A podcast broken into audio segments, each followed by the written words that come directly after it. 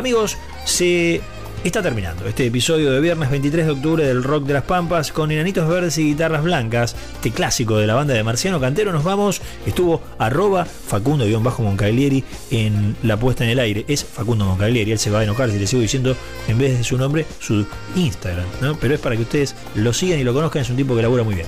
Está en la producción Marcela Cabrera Aubert, hablando de laburar bien, y obviamente el señor Pablo Sturzenegger coordinando cada detalle del Rock de las Pampas. Mi nombre es Román Saivich en la conducción. Nos vamos. Miguel Mateos. Un poco de satisfacción. El, eh, la despedida retro, ¿sí? Año 83. Hasta ahí nos fuimos con Miguel Mateos.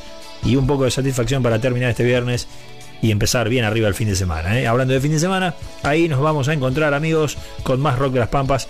Todos invitados a cuidarse, a pasarla bien. Un abrazo para todos.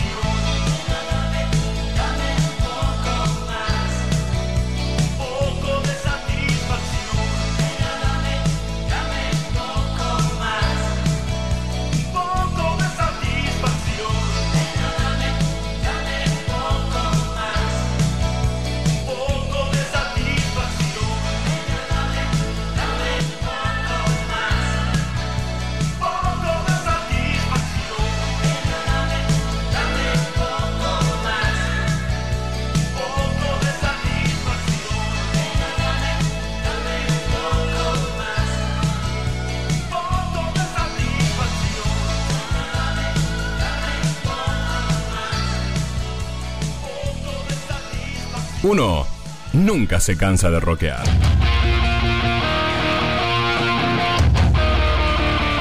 Pero mejor frenamos acá. Adiós. La próxima nos volvemos a encontrar en la misma esquina del barrio.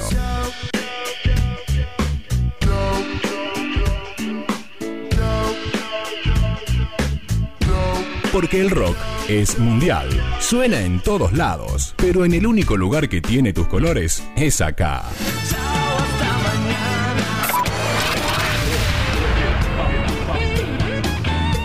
Rock de las Pampas.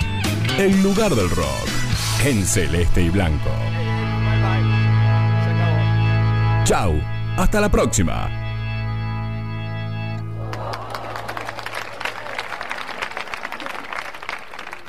Estás escuchando Radio Activa 93.1. 1, 1,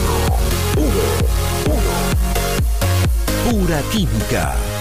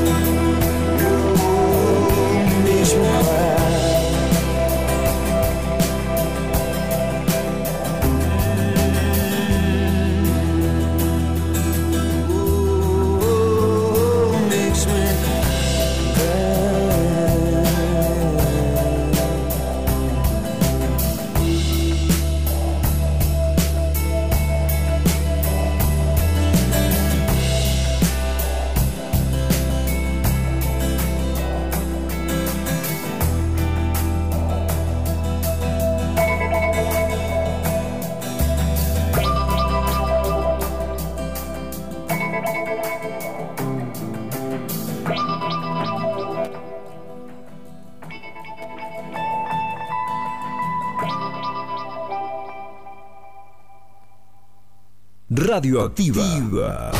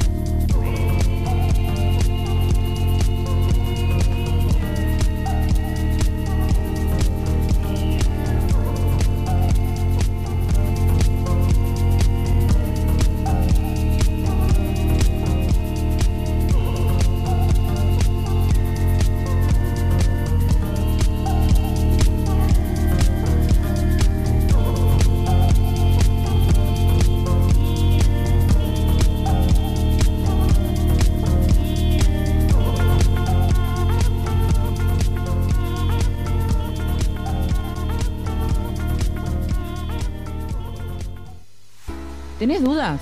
Nosotros también. Solo sé que no sé nada. Como la mesaza de Mirta, pero menos esencial. El programa que no necesitabas, acompañándote cada viernes a las 17 horas. Por Radio Activa 93.1. Ay, qué horror, Dios mío, qué horror.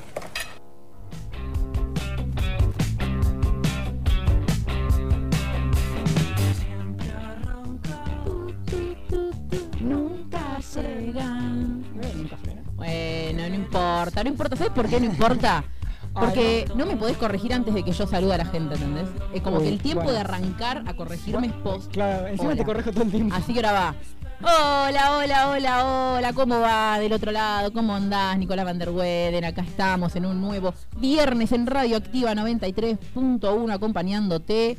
Solo sé que no sé nada para vos que estás del otro lado. Yo sé que es el mejor plan que tenés un viernes. Yo solo las- sé que- Yo solo sé que. No. Yo solo sé que. Eh, es Que el no hay, mejor otro, plan. no hay mejor plan. Es el mejor No, no. plan. Que no Ahora, sé nada. O que Claro. sé todo. Claro, quién sabe, ¿no? Pará. Dependiendo. ¿Qué es esa Como voz? siempre, que se o escucha? ¿Quién como sos? ¿Quién nunca. sos? ¿Quién se escucha del otro lado? Hola, Dante Dante. Bruno del otro lado del vidrio. Del otro Operando. lado de la pecera. para acompañarlos hasta las 18.30. Son 17.04 en la República Chacabuquense. De Peronia.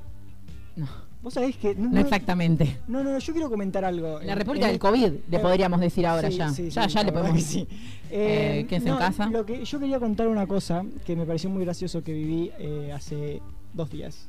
¿Qué viste? Estaba eh, excursando y cuando estábamos en la clase, el profesor habló del paro de docentes universitarios, que ahora le aumentaron un 7%. Sí, hubo paro dos días. Bueno, habló de eso el profesor porque dijo, bueno, eh, yo se lo tengo que informar a mis alumnos porque pues, no voy a hacer paro, pero para que sepan, tipo, como que sí pasa. Ortigo no hizo paro. No. Acompañamos de Solo sé que no sé nada a la lucha docente. Bueno, se empezaron a pelear mis compañeros, porque yo tengo compa- muchos compañeros Con el libertarios. profesor. No, no, no, entre ellos, Ah. por el chat, pero no no pelear, tipo discutir políticamente hablando, ¿no? No, no, no, se empezaron a cagar a puteadas, literalmente. Y yo estaba así, y digo, bueno, o sea, tengo que. Esto lo- no puedo creer lo que estoy viendo.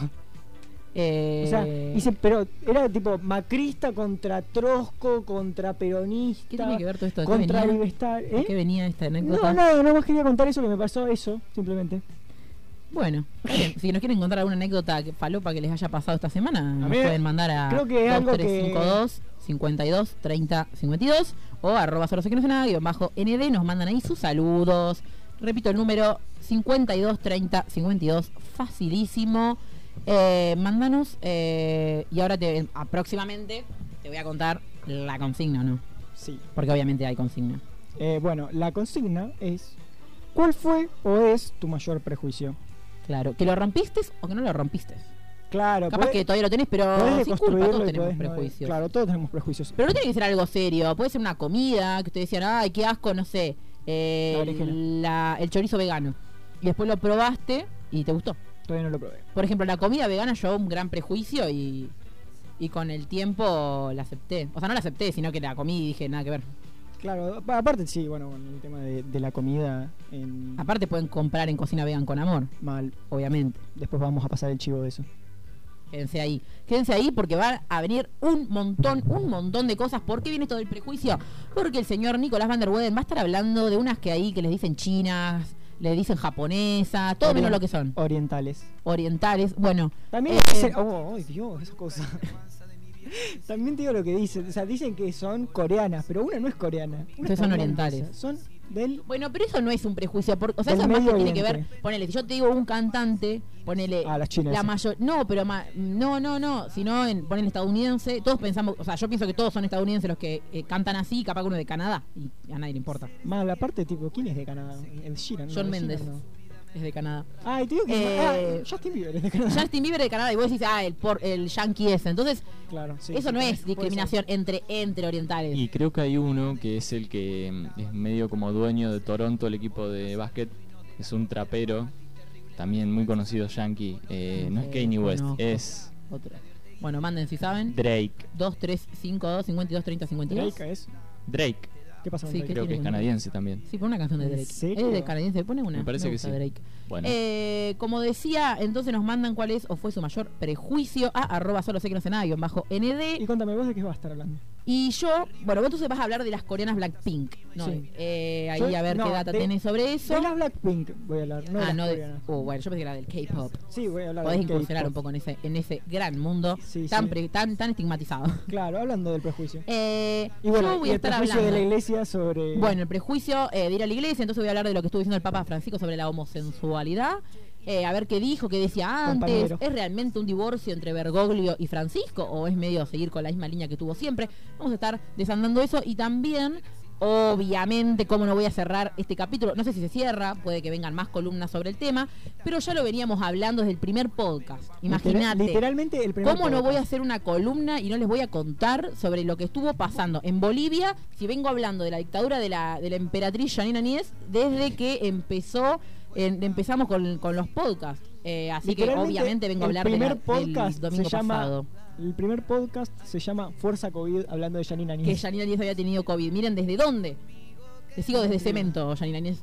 No, Eh, Nosotros, la- que- nosotros hicimos la carrera política. Claro, tal cual. Eh, entonces, ¿cómo no voy a cerrar, o sea, el último proceso que hubo en Bolivia? Porque dudo que esta historia, o sea, esta historia va a seguir, va como a seguir, siempre. Pero bueno, vamos a estar hablando un poco también de eso. Y sí que hubo uno ahí arrancando gargantas por eh, la provincia de Buenos Aires, puede ser, No, no, no, no, no. Sacando órganos de la laringe.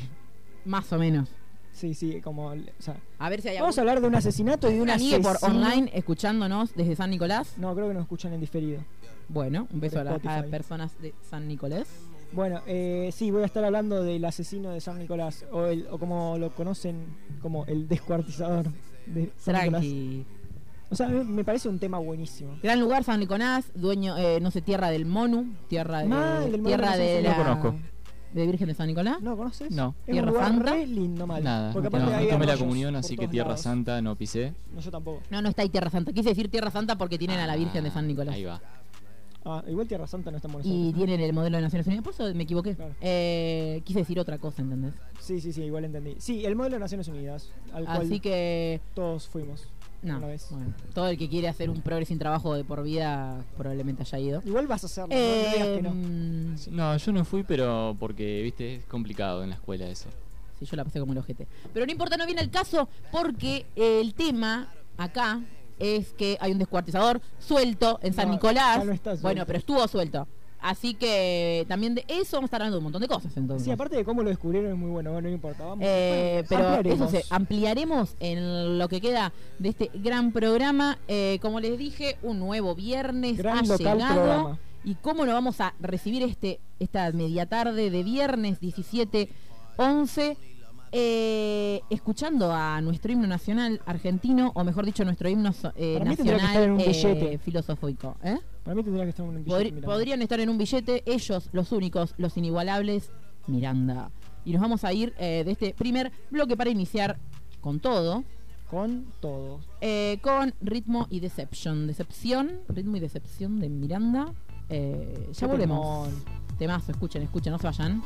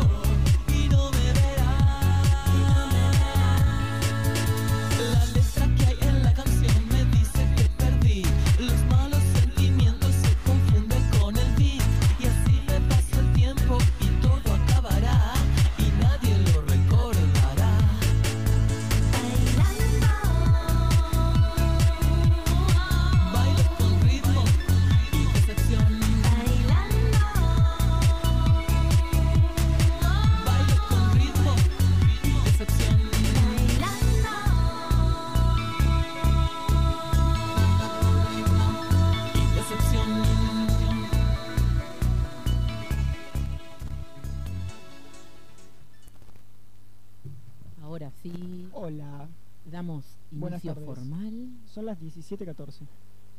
Ya me parece momento para dar inicio a esta emisión. Esta misa. A esta. Esta es la, la emisión 12, o sea, llevan tres meses de programa junto a ustedes. ¿Quién diría que íbamos a durar tanto al aire? Y no me iban a bajar. Mal. Estamos acá resistiendo, luchando. Nos estás escuchando por Radio Activa 93.1. Sí, Y- sí. Y podemos hacer la SMR. Eh, entonces, eh, te voy a contar algo. Sí. ¿Qué me vas a Te voy a contar? contar que yo creo que ya estamos sintiendo el olor al fin de la pandemia, avanzan las vacunas. Uno piensa en fiestas, piensa en joda, piensa en celebrar, familia, amigues. ¿Y quién, quién te puede acompañar para hacerte que ese festejo que estás imaginando sea mejor, lo mejor que podrías haberlo pensado? Puff Party. Puff Party Chacabuco, ¿qué te espera para celebrar y decorar tu evento de la mejor manera? Contamos con variedad de puff, mesas ratonas, gazebos, luces guirnaldas y mini puff para los más chiquitos. Todo lo que necesitas para un momento inolvidable. tomamos tu reserva. Encontranos en Facebook como Living Puff Party Chacabuco, en Instagram como arroba Living Puff Party o contactanos al 2352 52 39 17. Recibimos tus consultas por WhatsApp. Living Puff Party creando recuerdos imborrables. Yo te digo lo que tengo. Tengo ganas. ¿Qué tenés ganas? Tengo un hambre impresionante. Te digo que tengo, tengo ganas de comer algo rico. Obvio. Por eso te puedes ir a Coco Fresh, el lugar ideal para toda la familia. Waffles, crepes, batidos, cafetería, pastelería y muchas cosas más. Por el momento eh, nos encontramos desde las 14 horas en Padre Doria- Padre Doria 7. Para coordinar los envíos no dudes en contactarnos a 2352 50 11 22. Quédate en casa, nosotros te lo llevamos. Encontranos en nuestras redes sociales como Coco Fresh Chacabuco en Instagram o como Coco Fresh en Facebook. Muy bien, qué mejor. Pero además, eh, si además a la noche te agarran ganas de picotear algo, de comer algo, de tomarte una cervecita, no podés dudar en mandarle a Kiosco y Despensa Walter, donde encontrás variedad y calidad de todos los productos, fiambres, golosinas, bebidas, artículos de limpieza e higiene y muchísimas cosas más. Todo lo que necesitas en un solo lugar. Encontranos en Avenida Elguera Román 53. ¿Y qué es lo mejor de todo? Que no necesitas moverte de tu casa. Delivery de domingos a jueves de 20 a 22 horas y viernes y sábados de 20 a 23 horas. Comunicate por WhatsApp al 2352 57 77 77 y si les decís que los escuchaste y los conociste a través de Solo sé que no sé nada, tenés el envío gratis. Buenísimo. Buenísima calidad y rapidez y todo, todo, todo lo que necesitas para tener ya lo que estabas buscando. Acércate o pedí a Kiosco y Despensa Walter. Qué lindo. Qué que el envío gratis. Muy bien, aprovechen el envío gratis que le ofrecemos de Solo sé que no sé nada. Sí, sí, sí. Eh, ¿Y sabes que no fueron gratis? Que no fue gratis. ¿Qué no fue gratis?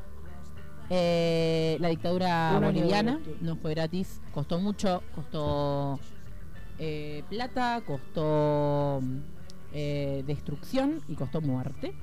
Pero, pero, pero, aplauso en la sala. Ha vuelto, ha vuelto La democracia en la, el Estado plurinacional de Bolivia, vecino país. Eh, estamos muy felices eh, desde acá. Eh, no sé si hay alguna persona eh, de Bolivia. Eh, ¿Nos puede estar escuchando? No creo, pero. Me alegro. Podría ¿Por ser. no? O sea, no desde Bolivia, sino una persona boliviana en Argentina. Claro, que sí votaron también y que han hecho una muy buena elección. Así que les voy a pasar a contar un poco, a analizar qué fue lo que pasó, qué permitió que vuelva el MAS, el movimiento al socialismo, eh, que había sido derrocado. Recuerdo, eh, seguramente se acuerden, lo venimos hablando hace mucho tiempo, pero si alguien recién se une. eh, un golpe de Estado en Bolivia, acusaron de fraude a quien era entonces presidente tras las elecciones en noviembre y le empiezan a decir desde el ejército y desde la de ultraderecha, le empiezan a decir renunciar, bueno, mentira, primero fraude, eh, alentaron, agitaron movilizaciones en las calles y empezaron a decir que el pueblo quería que se vayan, que el pueblo no los aguantaba más, dictadura de Evo Morales, etcétera, etcétera. Sí, al final era al revés. Y sí, obviamente era al revés. Eh, la Organización de Estados Americanos, la OEA, dice si acá hubo fraude desde el ejército y todos le empiezan a decir renunciar, renuncia a Evo, renuncia a Evo, renuncia a Evo.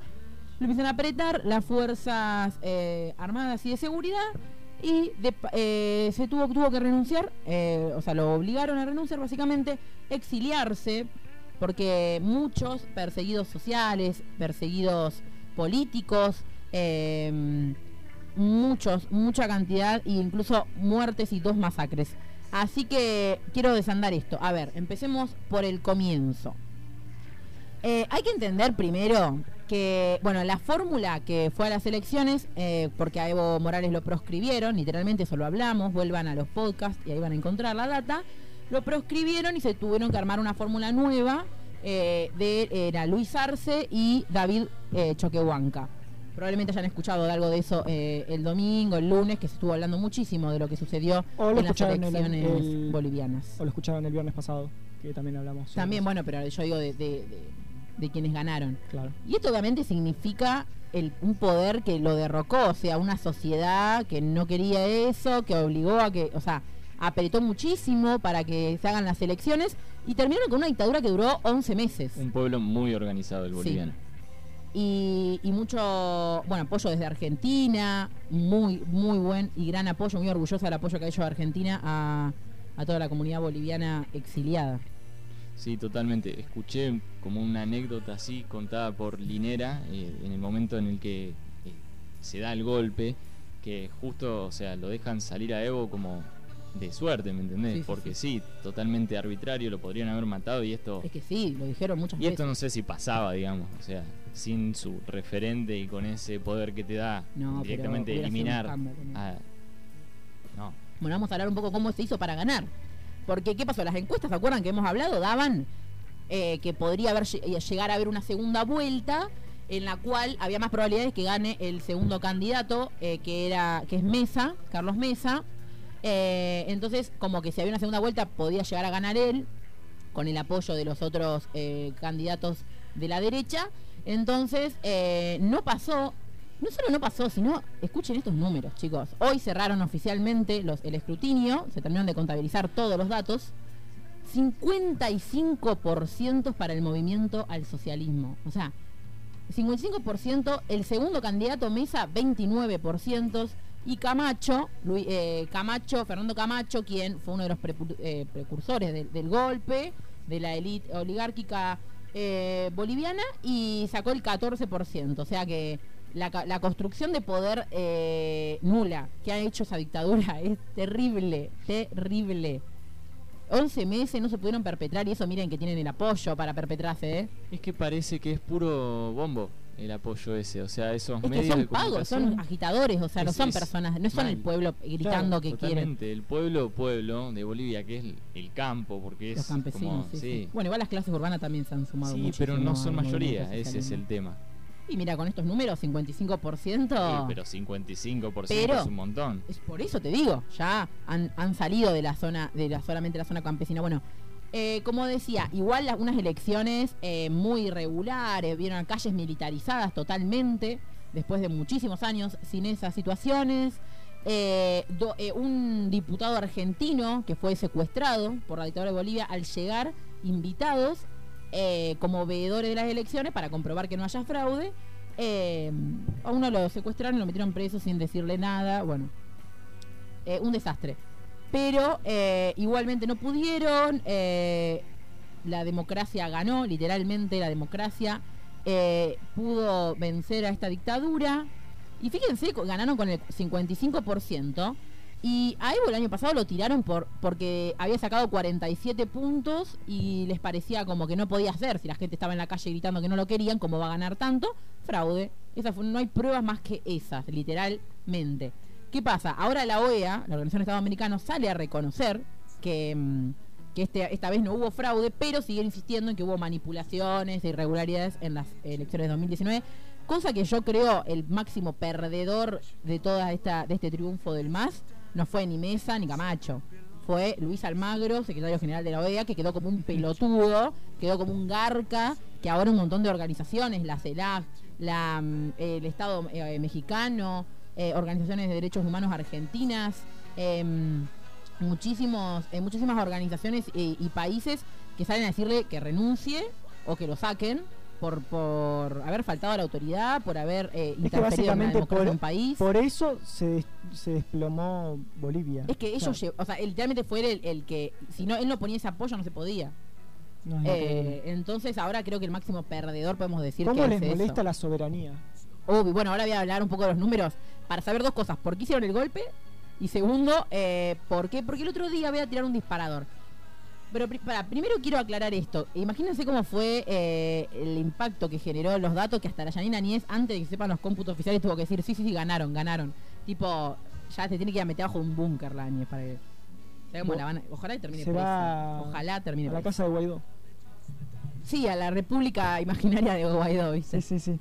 Em, la cuestión es que eh, quiero decir un poco de. Porque, ah, lo que iba a decir, un disparador.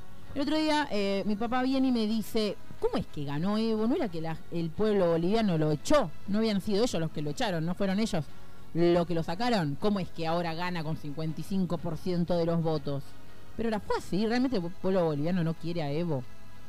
Porque, primero, eh, con los números que ganó, pero segundo, por... Bueno, ahora vamos a, a ver eso. ¿Cuáles son los factores para que haya ganado de vuelta? ¿Qué hicieron? Bien. Fueron pasó acá? 14 años de gobierno consecutivo. consecutivos. Y sabemos que Bolivia es uno de los países de la región que mayor, más creció en la última década. Eh, muy avanzado. Y bueno, yo creo, yo creo que escuches estos, eh, o sea, estos, estos para mí, estos factores que hicieron que vuelva a ganar el MAS. Eh, primero, bueno, que lograron autonomizar de algo que me parece muy grandioso de eh, la figura de Evo Morales, porque fíjense que es una fórmula eh, armada con dos, uno, bueno, Luis Arce era el ministro de Economía durante toda esta gestión, que es lo que se llama eh, el milagro económico boliviano, ¿no? De todo lo que creció Bolivia. Eh, Uno de los de los de principales eh, protagonistas es Luis Arce, pero igualmente esa figura lograron construir esa fórmula, un poder y una legitimidad que, que pudieron, digamos, articularse todas las organizaciones sin un único líder, o sea, sin ser tan personalista. O sea, eso es una, Eso una es un unidad de, los organi- de las Es que- organizaciones sociales terrible. Es que un, un partido, por decir así, personalista. Eh, Si se va el líder, cae. se- no, pero por eso, pero se vuelve, se vuelve fuerte cuando, cuando resiste a eso, si es que lo resiste. Por eso. O sea, sí, imagínate sí. lo fuerte que es el MAS, que tenía su Es líder exiliado. Pero aparte, algo que hoy justo estaba leyendo a Linera, a Álvaro García Linera, eh, ex vicepresidente, también salido Profe. con el también profesor eh, de muchas universidades, incluso ahora está en la UBA porque están acá en Argentina. Eh, bueno, lo que él hablaba era esto, de que se, se notó que esta articulación, o sea, el, pro- el MAS era un proyecto de transformación económica, social, cultural, política, eh, que, que estaba, o sea, que logró cosas, eh, logró lograr muchos logros, dijo Macri. Eh, No, no, ese tipo eh, no hablemos de nuestro eh, eh, expresidente porque es... eh, Me revuelve el estómago. me revuelve el estómago, sí. Eh, cuestión, es eh, como que hay un proyecto donde se, están los sindicatos, está la representación, la representatividad de las organizaciones sociales, que puede entonces incorporar otras voces y construir nuevos liderazgos, eh, y que tiene que ver con un proyecto integral que no quisieron abandonarles bolivianes y, volvieron y votaron y, lograron que ganen más a pesar de todo de fuerzas fácticas, digamos, no De- dentro del marco de la democracia. Y bueno, yo creo que otro factor, además de esta articulación, tiene que ver con esto, con este milagro económico boliviano, o sea, este hor- horizonte que se les había planteado a los bolivianos, que escuché estos números porque son terribles. O sea, ¿cómo no va a ganar? Escuchen esto. La pobreza se redujo del 59,9, o sea, casi el 60%, al 36,4. O sea, 25 puntos bajó la pobreza durante la gestión de Evo Morales. El PBI creció 327 en los últimos 13 años, 327% creció. O sea, es el país, el paraíso de, lo- de los libertarios. Superávit fiscal, alto PBI. ¿Cómo no, cómo no les gusta Bolivia? Y viste. ¿No es lo que quieren igual, ellos? Igual a los libertarios tampoco les gusta mucho la soberanía. Digo, Bueno, no digo, pero crecieron económicamente ahí donde están. Bueno, nacionalización de empresas, eso ya no le gusta tanto a los libertarios. Y de recursos hidrocarbu ay, carbu- uh, hidrocarburíferos. Hidrocarbúrico. Hidroca- hidrocarburíferos. Wow. El gas. Eh, Dicho mal y pronto. Construcción de escuelas, alfabetización de la población, desigualdad se redujo un 25%. eh, la esperanza de vida, escuché este dato es clave, de 64 a 71 años creció la esperanza de vida. Y bueno, y algo de clave es la transformación de, la- de, esa- de ese estado que era super, es, es, pero en, en su momento fue mucho más racista, eh, y construcción en un estado plurinacional, ¿no? Con la representatividad de todos los pueblos originarios, que son el 60% de la población boliviana, o sea, Sí, sí, no los mataron a todos como acá. Bueno, no todos, pero la mayoría. la mayoría. Em, Arriba rosas. no. Arriba roca, ¿viste? Eh, y, la, y otro factor, bueno, el crecimiento, algo que el reconocimiento de esos logros, eh, digamos, eh, la memoria, ¿no? Sobre esto. Y en tercer lugar, para mí, es que el desastre que hizo la dictadura, ya lo hemos hablado, pero fue un desastre en todos los aspectos. La crisis sanitaria, la, la gestión del coronavirus fue un desastre. La economía, eh, el litio. ¿Qué va a hacer Elon El Musk? litio. ¿Qué va a hacer? Nadie piensa en Elon Musk cuando gana la democracia. Qué maldad. Pobre ¿A quién le va a robar el litio ahora? Australia, como el dijo. Australia. Australia, dale, anda. Eh, un desastre, dos masacres, la masacre de, Sabac, de Sacaba y de Sencata, 21 muertos, cerca de 200 heridos, proscripción, la postergación de elecciones, una un desastre. El tema es que esto continúa, porque está bien, la mayoría reconocieron lo que había pasado y re- reconocieron las elecciones. Acá el tema es que Camacho, que es como el, ya les digo, el líder, del, o sea, no sé si el líder, pero una de las figuras que no era nadie de golpe era, se proclamó ahí, era como, como el crecimiento de, de Hitler, viste, como de abajo, de- como que de golpe empezó a, uh, A por acá, por acá. Pero un desastre, apareció ahí de un día para el otro, eh, en, la, en la escena pública, eh, dijo, hola, sí, hay que hacer una dictadura. Y al día de hoy, quiero decir, que no se escucha, ya dieron como un tema cerrado lo que sucedió en Bolivia, y en realidad están agitando mal, hay movilizaciones agitadas por ellos, por el partido Creemos, de, Luis- de Fernando Camacho, creo que dije Luis Camacho, cualquier cosa, em, que dice que, em, que sí hubo fraude, hasta aunque lleve la contra de la OEA, y que em, dijo en un, hizo un comunicado, ¿viste? Dijo, terminaremos juntos lo que empezamos en las calles. Arre. O sea, pisan. eh, Qué miedo eh, que me da. Sí, a mí también me da mucho miedo. miedo. Muy racista, muy, muy racista, eh, clasista, eh, un horror. Eh, pero bueno, sigue habiendo ahí, hubo un paro del Comité Pro Santa Cruz, un desastre. Pero un dato que me parece clave, que yo quiero retomar esto de la claridad que hay en que con estos resultados no fue, que no fue un fraude y que fue efectivamente un golpe de Estado. Vieron que ellos habían dicho que era porque habían aparecido mucho, había crecido mucho la cifra de golpe. Pero era porque habían llegado los conteos de los datos, eh, de los votos de las zonas rurales. Claro, primero habían aparecido en las ciudades. Porque siempre, ciudades o sea, obviamente llegan más rápido los de las zonas urbanas. Y en lo de las zonas urbanas son más derechosos. no, sí, las zonas rurales son eh, eh, masistas ayudó- en máximo, o sea, claro, porque lo que, hizo Evo, fue lo que hizo Evo Morales y Darles gestión con. Luis Arce fue no, además de darle identidad y darles el respeto, no darle identidad, sino reconocer su identidad. No, no, yo hablo de darles dignidad. Bueno, dignidad, no, no, no, sí, sí, sí, obvio, pero lo que digo es que, que mm, es mucha, mucha eh, la, la diferencia que hay. Y ah, lo que decía era como que lo que hizo, lo que logró hacer el MAS es ensanchar la clase media. O sea, capaz la clase media es tan antimacista por esto mismo. Que ellos no recibieron tanto, hoy lo, eh, Linera decía esto, no recibieron tantos beneficios la clase media. Fueron, o sea, porque con una pobreza de- del más del 60%, tienen que ocupar de los de abajo primero, obviamente. es que es algo impensable para ellos. Entonces, la zona, las zonas rurales campesinas son muy masistas. Imagínense, en el pueblo donde nació Evo Morales, sacó 99,2% de los votos. 99,2. O sea... No, no, no. O sea, que eh, dos ah, o sea, personas. o votaron. ocho personas, ponele. Claro, literalmente. eh, ah, un pueblo de, 10 per- de 100 personas. igual. no sé cuántas personas vivirán, no, no, pero muy pocas personas, cientos, serán menos de 100, menos de cientos, o sea, más- no más, no llega a mil para que sean 99,2 o sí. Bueno, no sé, la matemática no es lo mío. Eh, sigamos con el análisis político. Mejor, porque no te Dale, vamos con, lo, vamos con tus fuertes. Eh, sí. Em, entonces, bueno, hay que estar atentos ahí. Eh, ¿Qué va a hacer este tipo? Camacho. Eh, para mí, Añez se va a meter como la. Un, ¿Cómo se llama? Una cigüeña la que mete la cabeza abajo de, de la tierra. Así va a estar Añez. ¿No era un avestruz eso? A la avestruz, la avestruz. Tampoco Sí. eso es para ciencias sí, naturales. sí. Vamos, sigamos Vamos con la política. Eh, entonces, para mí se va a tener que esconder. Ojalá la enjuicien y todo eso que tienen que pagar. Reparación. Juicio, memoria, verdad, justicia, reparación. Histórica. Eh, y quiero terminar, nos vamos a ir con un temazo que se llama Bolivia, eh, hecho por la bomba de tiempo Fit Was, muy lindo, es muy histórico, o sea, tiene un gran, o sea, es como muy mm, interesante de escuchar, digamos. Eh, pero antes quiero cerrar para ya adentrarnos en el próximo blog donde vamos a estar hablando de Blackpink y de y del Papa Francisco, nada que ver con este tema. Antes de meternos en esa, quiero cerrar con una frase de, como decía Álvaro García de Linera, ex, eh, ex vicepresidente de Bolivia, que es un gran intelectual, que dice que es clave para, o sea, es como una, una síntesis de lo que es Bolivia y de, bah, de lo que todo el pueblo de América Latina, ¿no? Sí, la verdad que sí. Ah, bueno, me faltó decir esto. Es un cla- una clave para el gobierno de Alberto Fernández, la unidad regional, ahora tener otra otro par, porque Claro. eso estábamos re solo en la región. Claro, está AMLO, pero. México, Tampoco. pero nada más. Entonces es como que, bueno, ahora tenemos ahí al lado.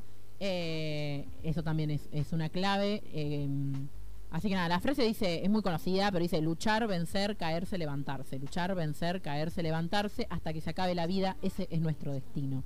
Me parece clave porque no hay que pensar que ya la tenemos ganada, ni ahora porque ganó el MAS ahí en Bolivia o porque estamos con un gobierno peronista. O sea, no hay que darla nunca de ganada.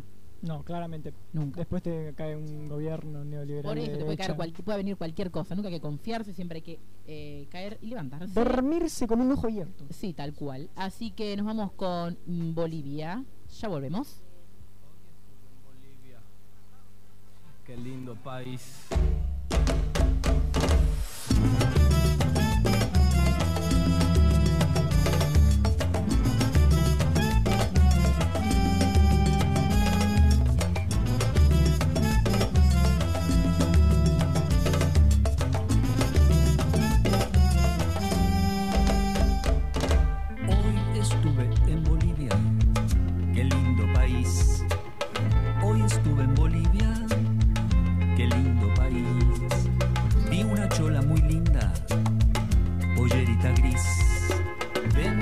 Barata, pancito de maíz.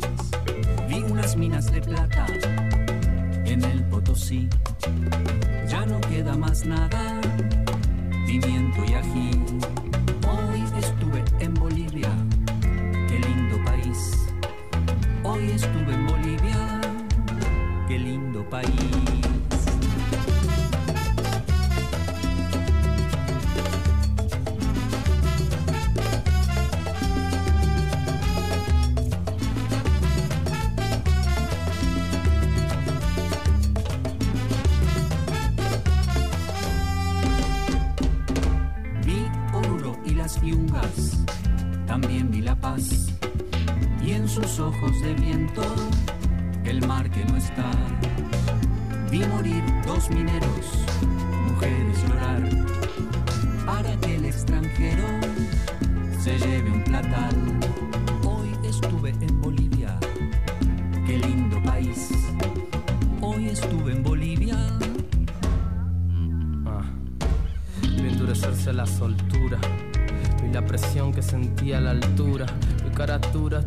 Vi convertirse en hombre una pequeña criatura.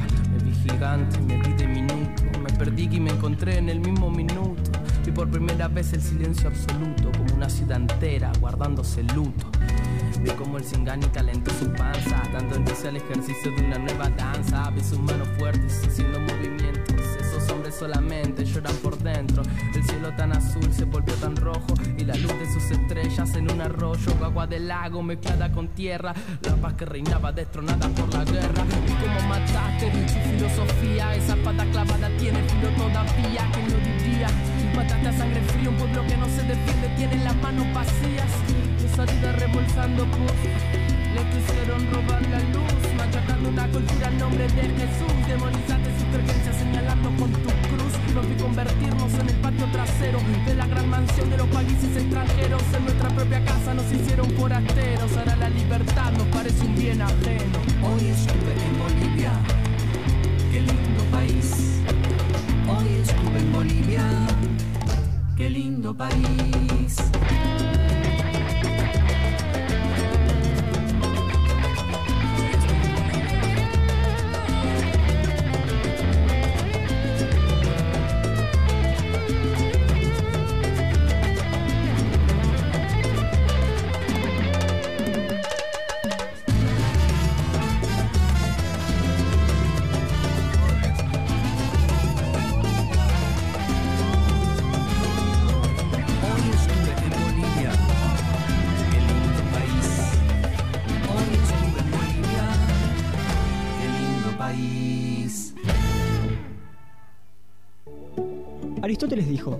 Ignorante afirma y el sabio duda y reflexiona.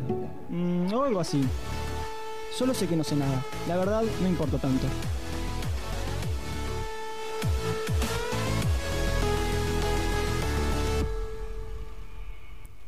Buenas tardes, compañeros, compañeros, compañeros.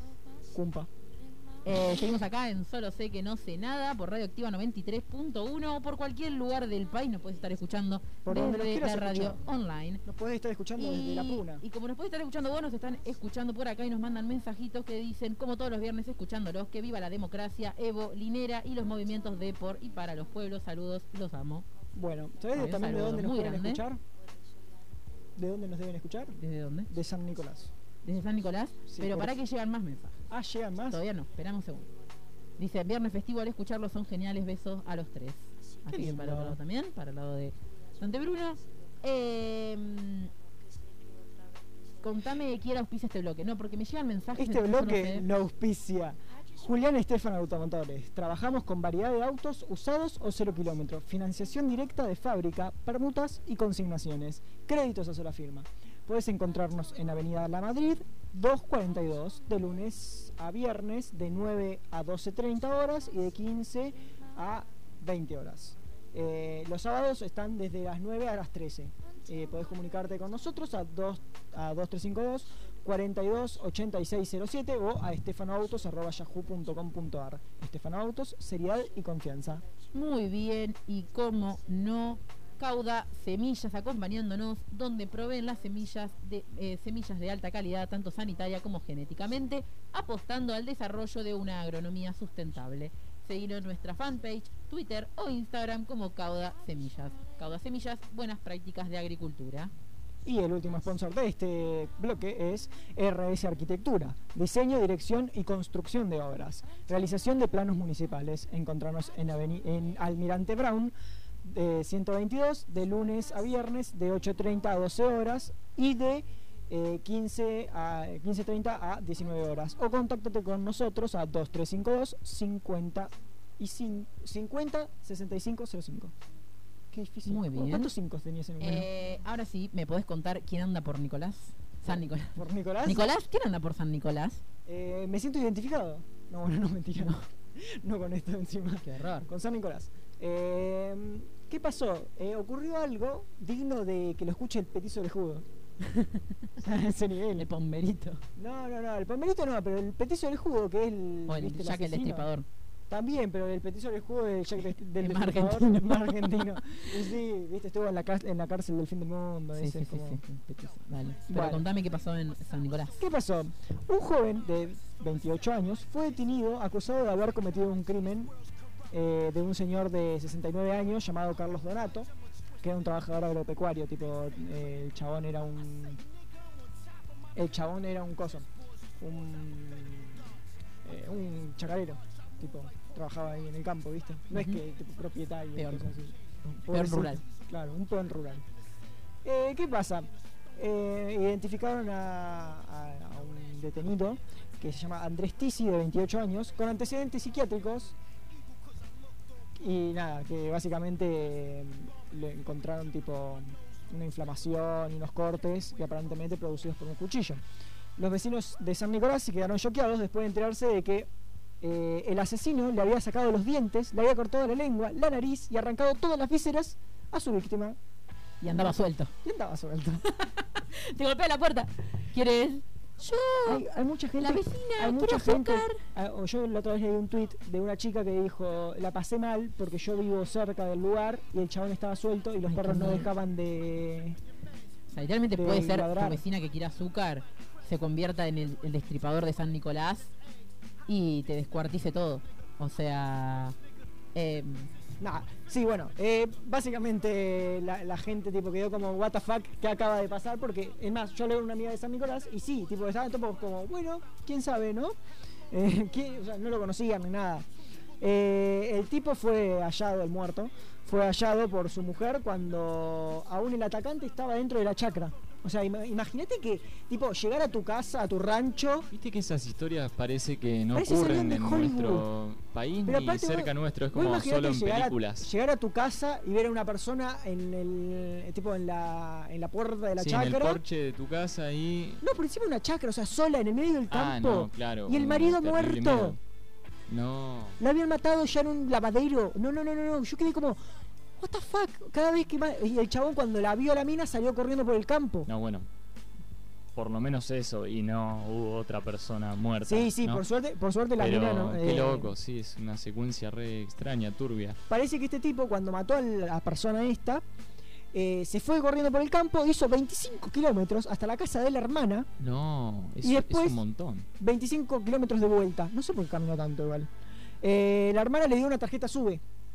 Que como el asesino no la usó, unidos. como el asesino no la usó, se le cayó en la escena del crimen y así se descubrió eh, cómo, eh, dónde estaba, ¿no? Como que lo pudieron localizar por eso.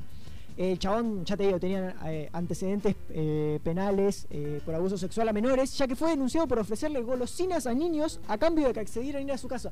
Un violín, ¿entendéis? No lo podía creer yo cuando leí esto. Pero bueno, básicamente fue el- todo- la muerte de esta fue calificada como homicidio calificado por placer y por alevosía, o sea, nivel de locura. Eh, y esto implica la condena, la condena perpetua. Pero bueno, nada, eh, todo esto fue tipo el jueves, eh, cerca de las 20 horas, en el lavadero del chabón este, que es tipo... No entiendo, tiene un lavadero eh, en una chacra. Ponele, tenés una casa y tenés un lavadero. ¿Entendés? Tipo, hay una, Entiendo. hay, una, hay una casa y un lavadero, básicamente. Eh, todo esto es tipo a 100 kilómetros de la autopista eh, Rosario-Buenos Aires. Nada, datos in- innecesarios, pero bueno. Eh, y yo quiero leer algo que dijo el fiscal, que dice, con un arma blanca con filo lo mataron y luego le cortaron la nariz, la lengua y el maxilar. Parte de la cara se la extirparon, la destruyeron, esto fue post-mortem. El victimario trajo, eh, trabajó con el cuerpo sin vida y agregó, después le introdujo la mano por la laringe, le extirpó las vísceras, el estómago, el corazón, una cosa impensada, terrible, demencial. No, increíble. horror, eh, qué asco. digno de un terrible análisis. Documental de Netflix. no, no, no, si no. fuéramos el primer mundo, estaría, habría mil Pero no, documentales habría mañana. Aparte, piensen una cosa. Piensen una cosa. Vos sos. Una serie. eh, no, no, yo quedo Tarantino, impactado. acá pasan Claro, cosas. literal. Sí, sí, sí. ¿Dónde? Ya, Col Tarantino. No, es que aparte yo pensé, 911. lo que yo pensé es tipo, imagínate ser la esposa que agarrás, llegás y te encontrás un tipo todo lleno de sangre, de todo tipo descalzo así, lico- No, loco mal, psiquiátrico. secuencia. Literalmente Qué descalzo, miedo. se fue corriendo mal. descalzo el guachín este. Eh, nada, imagínate y aparte Aparte lo de menos, ¿eh? Con, aparte le llegar- la laringe. llegar a la- por- ¿Te parece raro que salga caminando No, en bueno, pata? pero aparte tipo, imagínate tipo llegar eh, al lavadero y está tu esposo deshuesado, Ay, no, boludo. tipo como un pollo. Pero es muy cerca encima. Yo siento que puede llegar esa vibra, esa vibe a Chacabuco, porque es muy cerca. Una amiga de San Nicolás me dijo como que lo que pasa es que están tan desfinanciados los hospitales psiquiátricos y todas esas cosas que la gente la dejan. No sabes la cantidad de locos Claro, que hay en San Nicolás. Ay, no, qué miedo. Literal, hay locos, literal. Una rifa por, por el, el hospital psiquiátrico de San Nicolás, por favor. Claro, igual eso pasa, tipo, ponele acá en, en Buenos Aires, tipo, tenés a todos los hospitales psiquiátricos que los tienen bien formados, qué sé yo, No, todo el tema. Pero lo que pasa después de conurbano para afuera es tipo desvencial. Acá no sé por qué en Chacabuco no hay tantos psiquiátricos. O psiquiátricos o personas psiquiátricas. Psiquiátricos. Ah, ni porque. No, no, no, o sea, psiquiátricos, tanto. personas psiquiátricas. Capaz que la hay, pero las tratan o. o- no- Pero bueno. No hay, no hay asesinos. Nada, me, No es claro, lo mismo. Bueno, sí hay.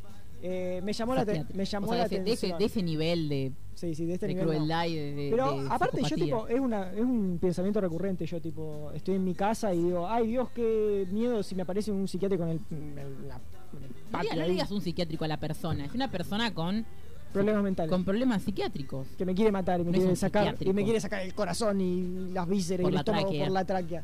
Qué horror.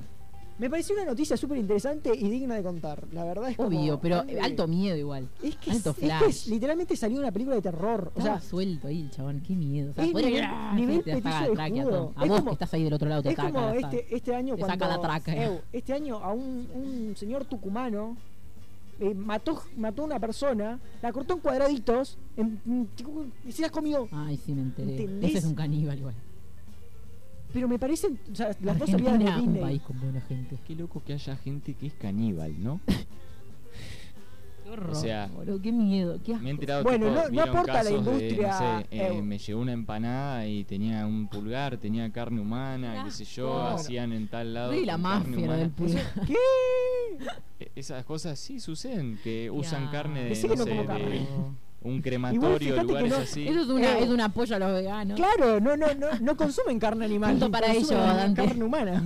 Mira cómo lo. Em, Lo hacen por Bueno. el medio ambiente, es obvio. Claro, obvio que se vuelven psicópatas y comen carne Obvio. humana porque son veganos. ¿Qué es peor?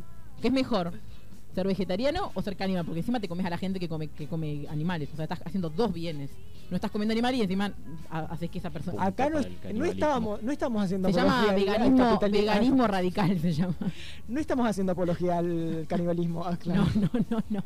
No sean caníbales, por favor, te lo pido. Intenten no serlo. Pero Y no si sean lo ha- caníbal. si lo hacen, háganlo con su propio cuerpo. Hay mucha gente que se comía su propio No, cuerpo. basta, por favor, cortemos con esta conversación y dejemos al descuartizador de, de San Nicolás. No podía ser peor, Eh, ¿eh? Fue llamado del descuartizador de San Nicolás. O sea, tiene ese nombre. Yo quiero morirme con ese a la nombre. historia, a la historia.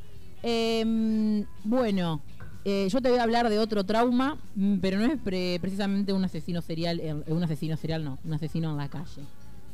Bueno, capaz que, tipo. Un trauma, en la el- homofobia. en los 70. Un trauma, la homofobia, un trauma, eh, la discriminación que sufren personas LGBTIQ más en instituciones eclesiásticas. Eh, pero ha habido un cambio de paradigma, podríamos decir, un, un, una corrección, Un un, pape. papa aliado, un papa progre, Un como le dicen algunos. A uno le dicen el papa progre, el papa montonero, también sería escuchado decir. el pero pape. algo, algo que mm, que le podemos dar le podemos dar la izquierda no la, no decir la derecha le podemos dar la izquierda al Papa en esta porque bueno no vamos a pedirle tampoco al Papa que haga un cambio doctrinal de, de, eh, digamos la tradición católica o sea pedirle eso sería romper con la institución católica no va a pasar no se lo puedes pedir a un Papa exactamente digamos Claro, un poquito de contexto. pero Encima. no ni siquiera pero mm, sí podemos sí, festejar ¿por qué no? ¿por qué hay que ser tan tan Progres. hiper progres de no poder festejar Basta que hay gente ser- católica y que el Papa les diga che los, lo- no es un pecado eh, ser homosexual que diga que, aunque los quiera mandar al psicólogo, por lo menos dice que no lo echen de sus casas, algo es algo. Y em, ahora dice que está a favor, eh, en un documental lo dijo porque en la Argentina un poco ya se sabía, pero eh, dice que está a favor de la unión civil entre eh, parejas homosexuales. Eh, lo cual es un gran, un gran proceso, una para mí es como el inicio o la continuación de un proceso de apertura de la parte social de la iglesia. Porque también que lo diga el Papa, obviamente no le está, no nos está hablando a nosotros, Argentina, que tenemos el, el derecho al matrimonio igualitario, o sea, ya está adquirido. Le está hablando a países donde en nombre del catolicismo eh, son, tienen los peores partidos de derecha, eh, homofóbicos, eh, transfóbicos. Entonces le habla a esos sectores más reaccionarios dentro de la Iglesia Católica. No te habla a vos, Juancito, de la República de Capital Federal, donde son todos progres y te podés casar bien y, y feliz aunque haya discriminación. No es lo mismo. La República como, de Capital eh, Federal me Es una república aparte. Es un montón que apoye esa causa de esa manera y después, eh, si no querés ser católico, ya está. O sea, Pero además no es solo eso. ¿por hay qué te querés chiques- casar eh, por iglesia además de... Igual, ojo, por eso ahora voy a hacer la distinción entre unión civil y matrimonio igualitario. Por eso. Pero además de eso, no, pero para mí la clave está en que hay mucho, eh, más allá de que vos no quieras ir a la iglesia y no te importe lo que diga el Papa, a vos que, que ya, que no te importa, pues sos ateo o sos de otra religión, el- la clave está acá en que hay muchos que de chiquitos tienen que ir a la catequesis sí o sí porque los padres los mandan, o que tienen que ir a escuelas católicas porque los padres los mandan. Entonces, en esos marcos que la, la catequista, la maestra, el sacerdote no, no esté habilitado, por lo menos desde la cabeza, de- desde la cabeza del Vaticano, no esté habilitado o festejado, celebrado, que haga, tenga actos eh, o dichos homofóbicos, es un cambio de paradigma Totalmente, cultural sí. dentro de la iglesia. O Claro. sea, mm, Ese es el mensaje que yo creo que tiene que llegar y es el que envía el Papa, digamos. Es que Eh, es la idea, o sea, el que no lo recibe es porque eh, ya es un proceso de negacionismo. Eh, bueno, ¿dónde lo dijo esto? Lo dijo en un documental que probablemente capaz veamos eh, próximamente, no lo sé, eh, que se llama Francesco, que se fue estrenado el miércoles pasado en el Festival de Cine de Roma, dirigido por un ruso. Entonces, bueno, eh, pero es más, yo lo que estuve viendo, o sea, lo que estuve leyendo, porque todavía no salió para el público, es que tiene que encara la, mm, la vida del, del Papa Francisco eh, como, eh, como desde su aspecto más social, más de humano, no tanto como papa, digamos, como líder de la Iglesia Católica. Básicamente lo que dice en el documental es que los homosexuales tienen derecho a estar en familia, son hijos de Dios y tienen derecho a una familia. Lo que tenemos que hacer es crear una ley de uniones civiles, así están cubiertos legalmente. Yo apoyé eso, dice, ¿y a qué viene este? Yo apoyé eso. que él como arzobispo de Buenos Aires, antes cuando era Bergoglio, digamos, em, en 2013 y, y durante la discusión por el matrimonio igualitario, él en realidad estaba desde el lado de los que decían, bueno, no matrimonio igualitario, pero decían unión civil, que lo que hace no es permitir, eh, es como una, no tiene, digamos, por eso digo que no es una un cambio doctrinal, porque el matrimonio sigue siendo algo sagrado, un, un sacramento entre hombres y mujeres. Entonces, Claro, por es eso nunca van a permitir es que, que- el matrimonio, que en claro, tanto matrimonio católico. Es por eso, Tampoco y tampoco se lo vas puedes a- pedir, a- su doctrina es así, no te van a Claro, dejar su dogma es ese, aparte, ¿por qué vos querés meterte en el Imagínate dogma que- del otro? O sea, imagínate que ya tipo de, de por sí que nunca se, que no se le diga eh, unión civil acá en Argentina a los matrimonios igualitarios, eh, les rompe tremendamente las pelotas. Es que en realidad Me es matrimonio. parece- en Argentina es matrimonio, pero bueno, dentro eso, de me la. Parece, me parece perfecto igual que les rompa la- las pelotas de la iglesia, porque para mí significa que estoy haciendo algo bien. A, a Pero- lo que venía lo que decía es que eh, dentro, cuando estuvo el debate por, el, por la ley de matrimonio igualitario, etcétera, en la conferencia episcopal argentina, eh, eh, Bergoglio estaba más del lado más progre, pero ¿qué pasó? Ganó, el, o sea, perdió en esa discusión y entonces quedó como que todo el arzo- eh, todo lo, lo- eh, todo este congreso con- ¿cómo se llama? congreso episcopal que hacen estaban todos en contra de eh, la unión civil y el matrimonio igualitario pero él no es que porque yo lo tenía escuchaba a una periodista que decía es como un devor- divorcio entre Bergoglio y Francisco él de- dijo lo mismo que siempre dijo no Él dijo nada nuevo un papa pero lo dice como papa que es algo más, gra- más grande de digamos cura y Un papa popular. O sea, desde que llegó todos sabíamos que es peronista. Sí. Primero que nada, es peronista. ¿Cómo saludó a Macri? Me encanta. No, cuando lo escuchás hablar al tipo, Sí, O él- discurso él- son él dice- totalmente populares, Él dice o que es peronista. Él- pero tiene una apertura Hay un papa peronista. tiene una apertura Para social un de la iglesia, más pro- o sea, es de a poco, él lo que dice es, in- está iniciando un proceso de cambio, no quiere cambiar de un día para el otro todo porque sería un escándalo y sería una locura imposible. que Sería. tampoco lo podés hacer. Eh, por eso, entonces es un proceso de cambio lento. Igual la Iglesia Católica se tiene que abrir porque si no va, queda muy ortodoxa y si no se adapta a los, a los cambios sociales. Y sí. Igual que, pero por ejemplo, el Papa hablando de ambientalismo, el Papa hablando claro. de las democracias, el Papa. Es, es la, la figura más. Lo, lo acepta como una figura política y nos hace el boludo, porque todos los papas tienen una función política, además de religiosa, y decir y no hacerte cargo es algo. En cambio, él se hace cargo y hace cosas eh, no para, digamos, no cercena derechos, pero, eh, o sea, obviamente tampoco va a salir a ser el rey de los progres, pero lo que hace es eh, como apoyar avances eh, Claro. y esas cosas. Es que es mover un sector re duro de la sociedad, teniendo siendo pata, digo. Eh, yo lo que quería preguntarles para ustedes, ahora que hay un gobierno peronista, ¿vendrá el Papa a Argentina en algún momento? Puede ser, ¿no? Puede Ya ser. cuando pase todo Porque esto, viste que por la quizás- época de Macri, las bolas. No, no apareció y a Cristina la ha visto en Sí, reiteradas veces. a Cristina sí. Ujú.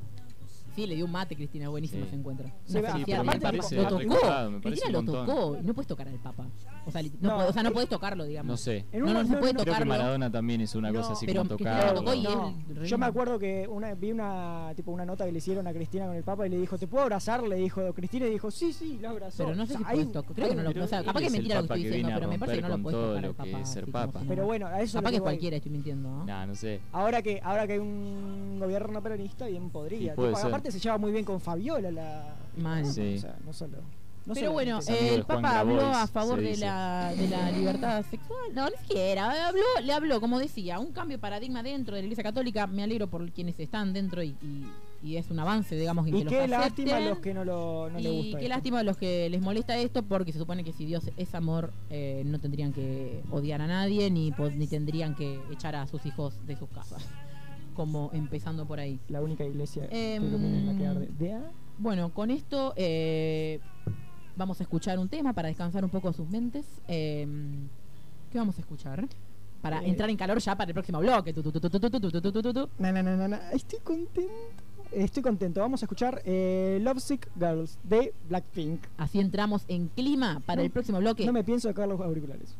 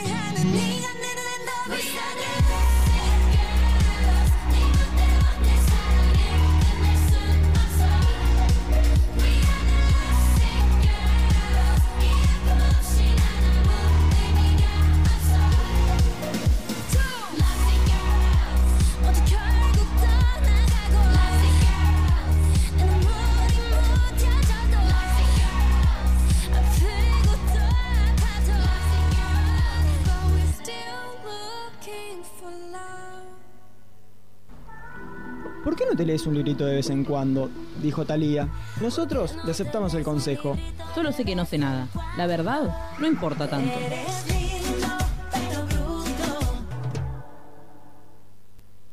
Ahora sí, nos Timón, metemos de llenos en el último bloque 1803 en todo el territorio nacional. Y estamos acá para contarte que la Firulata es un espacio en la ciudad de Chacabuco donde el circo, el jugar y lo grupal se entremezclan. El cuerpo empieza a animarse, a soltarse y descubrir nuevas posibilidades. No se trata solamente de adquirir técnicas circenses, sino de poder expresarse y empoderarse a través de ellas. Hoy, con esta pandemia que nos atraviesa, estamos en movimiento desde, desde adentro hacia afuera. Si querés regalar o regalarte algo para jugar, te brindamos desde la Firulata opciones para que lo tengas en tu casa. K8 Malabares, Cosmos Malabares, con exclusividad en la zona y Trío Circo. Consultanos al Instagram arroba la Firulata y vemos cuál es la mejor opción para vos. En Cocina Vegan con Amor puedes encontrar gran variedad de menús veganos a precios increíbles. Alfajores, budines, pastas, sándwiches y muchas cosas más. Pedidos por encargue, puedes comunicarte a 2352 46 43 37 o al Instagram de Cocina Vegan con Amor. Copate con una comida vegan style. Cocina Vegan con Amor, cocina consciente. Kiosco 188, donde podés encontrar los diarios y revistas que estabas buscando. Todas las colecciones de Clarín, La Nación, Caras, Hola, Noticias, Living, El y muchísimas revistas más. Cuentan con entregas a domicilio y reparto de diarios todos los días. Encontralos en Avenida Vieites 37, de lunes a sábados de 8.30 a 13 horas y de, 19, de 16 a 19 horas. Los domingos solo por la mañana. Contactanos al WhatsApp 2364 45 45 70 o por Instagram como arroba kiosco 188 de Anita y José. Estoy obsesionado con las coreanas. Buena declaración para arrancar esta columna. Es la palabra clave. Estoy obsesionado con las coreanas. O sea, ustedes me habrán visto cómo estaba bailando y cantando. Sí, sí, la, espero que ustedes también hayan disfrutado. la sentí un montón. O sea, yo sé que lo sintió Dante, fan de Charlie García. Feliz cumpleaños Charlie. Claro. En el día del cumpleaños de Charlie vamos a hablar de Blackpink. Eh, el tema es que sí, como que. Decime a no si no es un prejuicio igual. Tipo de música. Es un prejuicio como la no, no, consigna. No es un prejuicio porque escucho A mucha música. No, no, no lo digo por parte de vos. O sea, lo digo que por parte de mucha gente que dice que no es de mucha música, gente, pero O sea, no es música. Sí es música. No podés decir que no es música algo que no te gusta. Eh, bueno, nada, eh, ya te digo, eh, no estoy obsesionado con las coreanas, más específicamente, claramente con Blackpink, porque estoy, eh, mis playlists eh, son mi pop icon actualmente. Esto es lo que es en el marco del K-pop, ¿no? Saben esta movida de música, o sea, en el marco de esa de esa de esa oleada se da esta esta subida del Blackpink. Claro, aparte, tipo, bueno, eh, hace unos días salió un documental en Netflix sobre. Sobre ellas, se me pasó un cosito de mate. Eh, Un mate cada uno, claro. Quiero decir que, que me emocioné y lloré. ¿Cómo te llama el documental así lo vemos? Blackpink. Ah, bueno. Blackpink. Eh, ¿Que tiene Netflix? Sí, tiene una, tipo un subtítulo, pero no me lo acuerdo. Eh, así que pensé que mejor que hablar de ellas en el programa de radio. Bueno, Blackpink es. ¿Podemos escuchar un poquito de Blackpink? Sí, porfis. ¿Me pones Blackpink de fondo? Blackpink es un grupo. Sinceramente, pedime un tema porque no, no conozco. Te puse todo Puedo en la poner playlist. cualquier cosa. ¿Están en bueno, la playlist listo. ahí? Están en la playlist. Eh, Ice Cream, poneme. Ah, y con Selena Gómez. Me Con Selena esa, Gómez. Esa es muy linda, aparte es muy alegre. Bueno, Blackpink es un grupo femenino formado por EG Entertainment. Eh, Está integrado por cuatro personas, cuatro Ah, mujeres. son poquitas, porque suelen tener como 20 estas bandas. Sí, B- BTS es tipo como tienen como Ahí 80. te suena, ojo. A ver, más fuerte. Me encanta, no, no puedo. Eh, bueno, nada. Eh, los miembros son Jisoo, Jenny, Rose, Rosie y Lisa. Em, Como las bandanas casi. claro. Parecida. Yo vi un video de, de un youtuber que decía que era como la versión coreana de Bandana. Y que sí. Y en un momento hacen tipo. Pero no vienen con la misma trayectoria, ¿no? No, para nada. Bueno, eh, el grupo debutó el 8 de agosto de 2016 con su álbum eh, sencillo titulado eh, Square One. Nada, fue la primera, tuvo una de, de las canciones de ese álbum que fue la primera en el número uno, tipo en Corea del, del Sur, claramente, de música y nada. Pero yo quiero venir a hablar de otra cosa, ¿no? o sea, sí, voy a hablar de las coreanas, ¿no? Porque las amo, o sea, tengo una obsesión, estoy enamorado con Ro- de Rosie. Como el meme de el fan de Wanda, pero con una cosa que Blackpink. Totalmente, literal. O sea, yo estoy en esa. Bueno, eh, pero que, que me puse a investigar y también vi el documental y vi como que hablaban de algo que se llamaba trainee. Y yo decía, ¿qué es trainee? Y es que, primero te voy a dar una, una explicación burda de mi parte, después voy a pasar a explicarte unas cositas. Eh, ¿A mí? y a, a vos, que estás del otro a lado. vos que estás del otro lado para que escuches K-pop. No, capaz Esto que. es un no, igual- fundamentalismo del K-pop. No, igual lo que voy a decir igual va muy en contra de la industria del K-pop. Pero me encanta a mí, no A puedo ver. negarlo. Eh, los trainees son básicamente en- no es lo mismo que pasa acá en Argentina o en Estados Unidos o en el occidente hablando de que una discográfica te contrata porque te encuentra así nomás y te contrata y ya O está. por un, un- como un concurso de música. Allá hay fábricas, literalmente, fábricas. O sea, y, eh, EG EG Entertainment es una fábrica De famosos. de famosos. Los chabones van tipo reclutando por todo el mundo, porque no solo tipo porque estas chicas, una es eh, de Tailandia, otra es de era de Australia, otra estaba viviendo en Nueva Zelanda, hay una sola que vivía en Corea en el momento. Literalmente van por todos los países reclutando, sabiendo tipo buscamos coreanas, ¿entendés? Básicamente, Eh, como que la- la- las reclutan y las hacen estudiar ahí tipo años, ¿entendés? Onda, poner que las reclutan, no sé, a los 13 años aproximadamente y capaz que están hasta, no sé, 6 años, eh, tipo, mm, tipo con, la, con la colimba, más o menos, un ejército era. No, no, no, pero hacen tipo entrenar de 12 horas, 14 horas seguidas. Es que son, ¿no vieron? Si vieron alguna foto, busquen. Son todas flaquitas. Yo creo que son iguales porque si vos mirás los, los famosos argentinos Claro. o los famosos yankees son todos iguales también. Pero son todas como corporalmente iguales. Eh, claro, como que parecen hechas. Son como muñequitas Bueno. Barbies. Nada, los trainees o trainees eh, son artistas, artistas en periodo de, de preparación para debutar, ¿no? Eh, bueno, trainee es aprendiz en inglés, creo. Eh, todos los idols, como se los porque era- voy a utilizar eh, términos de K-popper. Si tienen un escalofrito. Idols, los idols son tipo lo- los coreanos que, que la rompen, ¿no? Sí, tipo sí, los, de Los BTS, eh, las Blackpink son idols. Los idols que conoces cualquiera fue trainee en algún momento, ¿no? Eh, Estás tienen contribuyendo clases, a la explotación de jóvenes. sí, puede ser un poco. Eh, tienen can- Básicamente. tienen- Básicamente. No, bueno, sí, bueno, tienen canto, baile, actuación, idiomas, acrobacias, instrumento, entre otras cosas. Pero bueno, por lo menos sacan famosos profesionales y no tienen, no sé, a Lizardo Ponce cantando en televisión No. abierta. voy por más por ese lado. Eh, nada, tipo, los trainees eh, son explotados, básicamente, porque. Em, pero nada, que. No te podés ir si querés de esa. Una vez que entras en esa. Es que lo que pasa es que si vos, vos firmás, vos firmás un contrato, ¿no? Por eso, tipo pero, pero si lo firmás a los 13, te podés ir en algún momento, porque a los 13 podés decidir muchas cosas. mm, me parece que no, te, te van echando, eso es como tipo como una casa de Ah. gran hermano. En realidad lo loco ahí es que esos pibes no deben tener ni un poco de soberanía sobre sus decisiones, deben ser los Por- padres eso es lo que. Claro. Eso es lo que Pibe. digo. Si en algún momento te puedes decidir. Bueno, a, Siete a lo- años te eh, toca. escuchen, a lo que voy es que tipo es como un gran hermano, entran en una casa, como un edificio gigante. que sí, yo la vi, supervivencia de yo vi el de yo vi el de EG Entertainment y la verdad que es un edificio del tamaño de una manzana más o menos. Eh, ¿Podés repetir el nombre? EG. Me encantó como lo dijiste. EG. EG. Sí, EG Entertainment. Entertainment. Eh, bueno, AG Entertainment tiene un, un edificiazo enorme, hermoso, tipo donde viven todos, tipo Gran Hermano, donde nada, los tienen ahí estudiando, haciendo todas las cosas, y tipo te, con- te, te mandan ahí al lugar, pero vos estás tipo ahí y si mejorás, mejorás y seguís pasando de nivel, como... Son como los castings que hacía Cris Morena. Es como un popstar, ¿viste? Popstar. Pero Cris Morena hacía eso, re- o sea, no reclutaba, o sea, ibas al casting, obvio. No, bueno, ahí no, ahí hacen un casting, Bueno, no entras digo, en pero un lugar... si no te servís te van echando. De seis años este. No, No, no claro, claro, es como un casting eterno hasta Claro. que la No, pegás. no, no, pa- pa' acá no es solo, no es solo seis ¿No años. solo eso? Seis años puede ser. Puede ser Ah, más. Ha llegado gente es que, que tuvo dos, 12 o 13 años de trainee. Pero, ¿cuándo la Ganas de boludo? descartar tu vida porque es preferible. Bueno, pero, Preferible cantar en un bar ganando moneda. pero, pero no lo podés pensar que con tu cabeza Sí, es occidental. verdad, igual. Pero, no, no, pero yo más allá de eso, yo No, creo que les tienen hacen una filmar a los. del- Pero para mí los hacen Sí. filmar a los 13 años y después si te querés hasta los 29 no Bueno, podés. ¿qué pasa? Eh, tipo, si no mejoras, te echan. O sea que así, tipo, capaz que hiciste cuatro años de trainee y ahí te echan y te dicen, no, vos no vas a formar parte. Y listo, te la tenés que comer.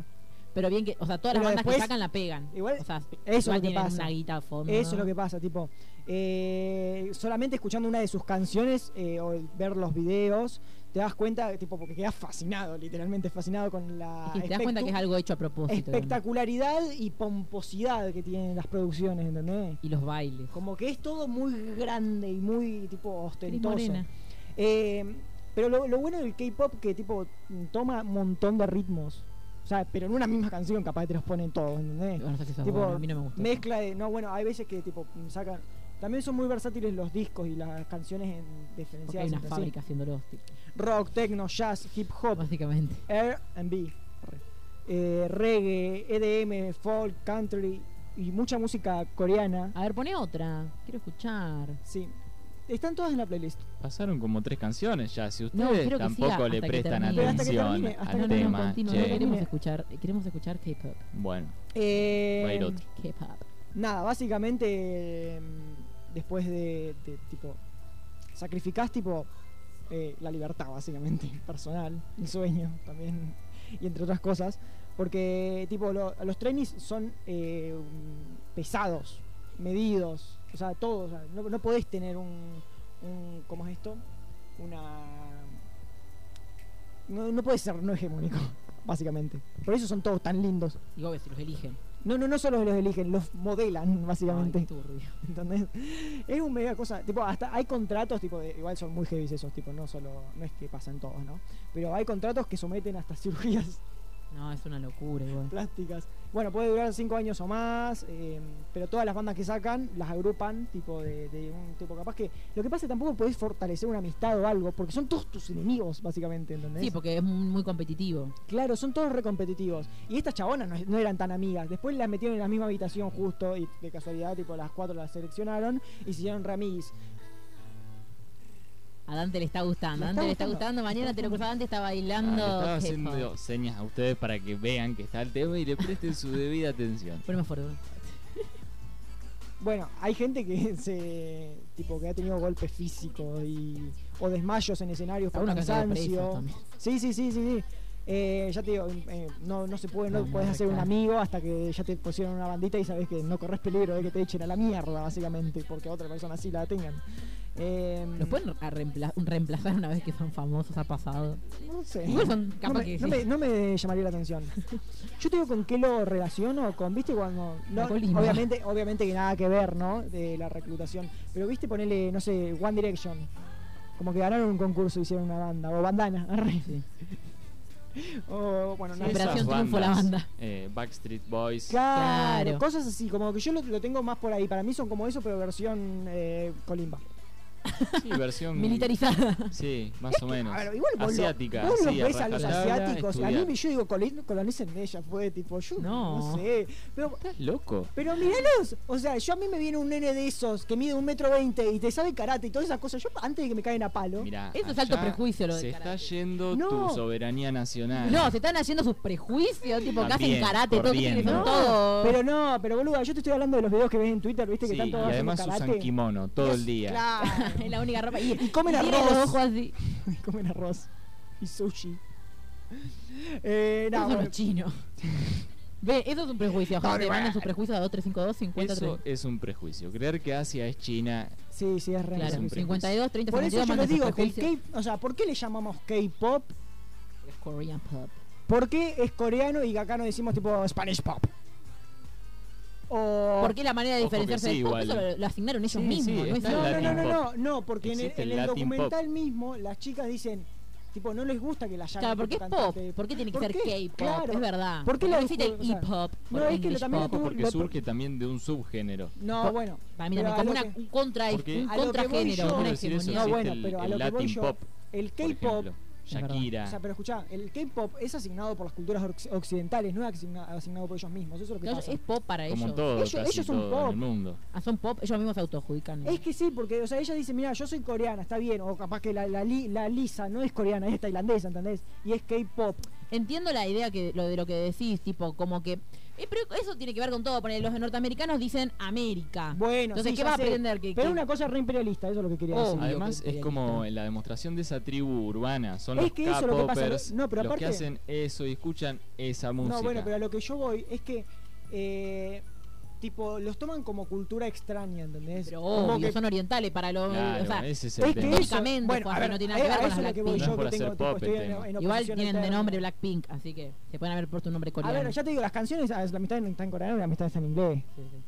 O sea, vos las escuchás Porque y por eso mismo, sí. están hechas para triunfar. Si ellas cantaban solamente en coreano porque son una bandita coreana que se Claro. groupie, eh, no es, Es lo que mismo. no existen igual la- las banditas. Capaz que sí, pero nunca las conoces. No, o sea, no te estoy hablando de, de los coreanos en general. Por tipo, eso. Tipo, como que no, no entran en el éxito. En Corea, hablando de Corea. Por eso mismo.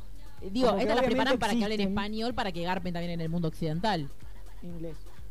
¿Occidental? No, bueno, pero en inglés. Inglés en y español. Ah, en no, inglés. no hablan español las, co- las ¿No? Blackpink. Pero cantaron con cantante no. español. Mirá, Con Cardi B, pero cantó en inglés. ojo que el español se habla muchísimo. eh, Es el idioma más hablado del mundo.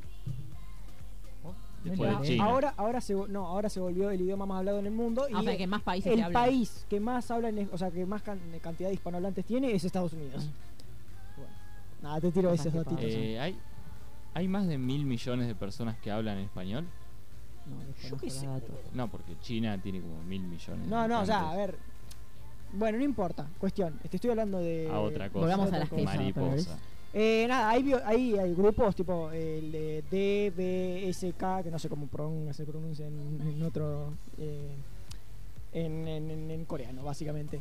eh, que denunciaron eh, que su contrato duraba 13 años, tipo de training, ¿no? Y nada, básicamente, eh, tipo, denunciaron un montón de cosas y las, y las eh, fans de este grupo salieron a defenderlo y terminaron en juicio, básicamente, por, por estos abusos que se les hace a los pobres eh, coreanitos. Eh, nada, básicamente, ya te digo, a ver, no sé, no disponen el tiempo suficiente como para ser expertos en moda, fotografía, bueno, qué sé yo, y eh, nada, se, se terminan, eh, no sé, terminan con altos problemas, pobrecitos. Por eso, las drogas, después la muerte, todo sí. Sí, aparte encima, tipo, son sociedades extremadamente alcohólicas. Y sí, bueno. Por- no, pero porque no tienen otros tampoco, tipo, allá te pueden mandar 50 años preso por tener droga. Bueno. Por eso son tan alcohólicos. Eh, pero bueno, así es listo, nada más. Quiero, entonces eh, hay que desterrar este prejuicio, este mito sobre las cantantes de pop del, del lado oriental del mundo, podríamos decir, para no decirles coreanas porque hay de otras nacionalidades. Eh, así que me imagino que ya no mandaste tu prejuicio, tenemos varios acá para leer eh, prejuicios de ustedes nuestro también. Así que vamos a leerlos. Sí, vamos a leerlos. Vamos a un separadorcito. Seguí escuchando, solo sé que no sé nada. Donde tus dudas siguen sin respuesta.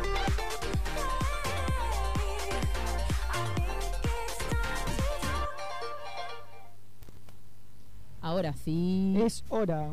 A ver, sus prejuicios sin culpa, porque no hay que tener culpa de tener prejuicios. Aparte son humanos, es- son sociales, culturales. Aparte, todo es eh, anónimo. Aparte, si lo reconoces, el prejuicio lo podés desterrar. Es lo mejor. Si no lo tenés eh, naturalizado y nunca lo vas a poder sacar. Así que si lo, lo- nos lo contaste, está bueno y empezás. Aparte a es una manera de tipo, es como mm, la confesión en tipo ir a confesarte con el Claro, con el somos cura.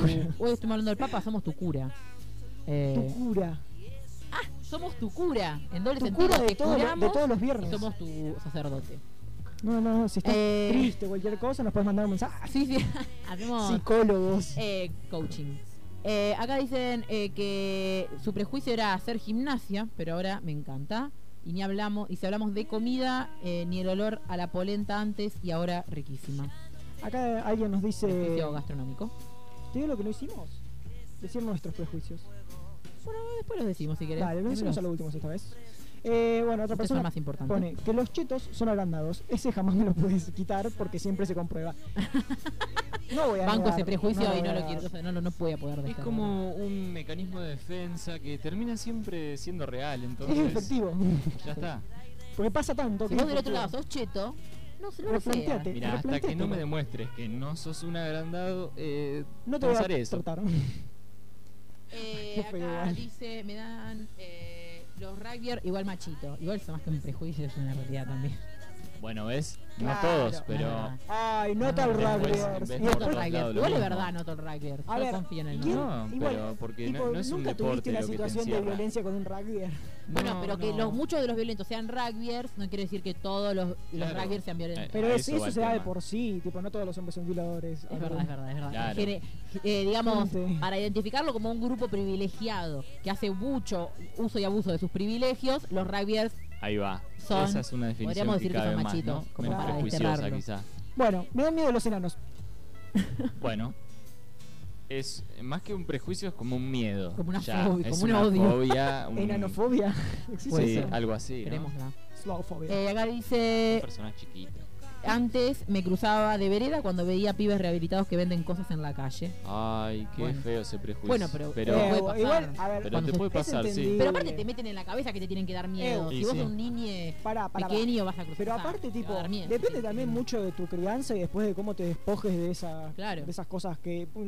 O sea, todos tuvimos una, en algo un aspecto negativo en nuestra crianza. Sí. El tema es darte cuenta de hacerlo y no de seguir siendo un sorete. Por eso, ella dice antes, Sí, muy bien antes. Por eso. Eh, bueno, la berenjena. Después me empezó a gustar.